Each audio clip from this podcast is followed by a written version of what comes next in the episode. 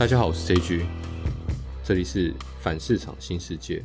经济学人的文章，好，为什么要分享经济学人文章？一样，我在做反市场，先知道市场主流的看法，然后我们才能去反市场。那我跟大家讲一下市场主流看法是什么。第一个，拜登新的他的得力助手，我们都知道是叶伦，市场幻想未来可能是叶伦接手。那叶伦是一个什么人呢？大家对叶伦是一个什么样评价的人呢？他是一个凯因斯学派，他是传统经济学出身的。这这传统经济学的人，他喜欢调节，他不喜欢自由市场，他会去调升利率，去压通膨。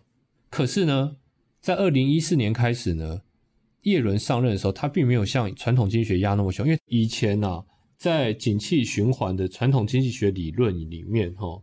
股市是有什么景气扩张，然后什么收敛，然后什么衰退，它有一个这样的循环，所以有所谓的高跟低。我刚讲过一件事，你会发现从零八年做救市、做宽松这个动作以后，市场从来就不是照传统经济学的理论在走，从来就不是啊。那已经十几年了，传统经济学要受到很大挑战，虽然大家嘴巴还是这样讲。可是，在市场久的人都不在，没有在看这个东西了。他意识到，就是宽松是一个世界的趋势，所以他只是呢，景气稍微上来一点呢，他就调升一点点，其实很温和的。所以当时有一个名称叫做“鸽派”的这个调控，就是没有那么激烈啊。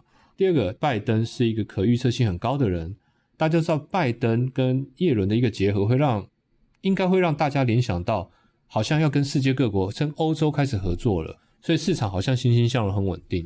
所以大家要知道一件事：这件事情如果发生改变的时候，我就会认定市场可能会有动荡。如果这时候我的技术分析也同时告诉我市场会下跌的时候，我感觉到下跌的时候，我就会很快的清空我的持股。就是技术分析跟大局观的双结合，就是这样应用的。简单讲，当这个世界出现牵一发会动全身的小变音的时候。你可以判断这个市场下跌是大家搞不清楚状况，还是来真的。这个东西就是对我来讲大局观的培养很重要。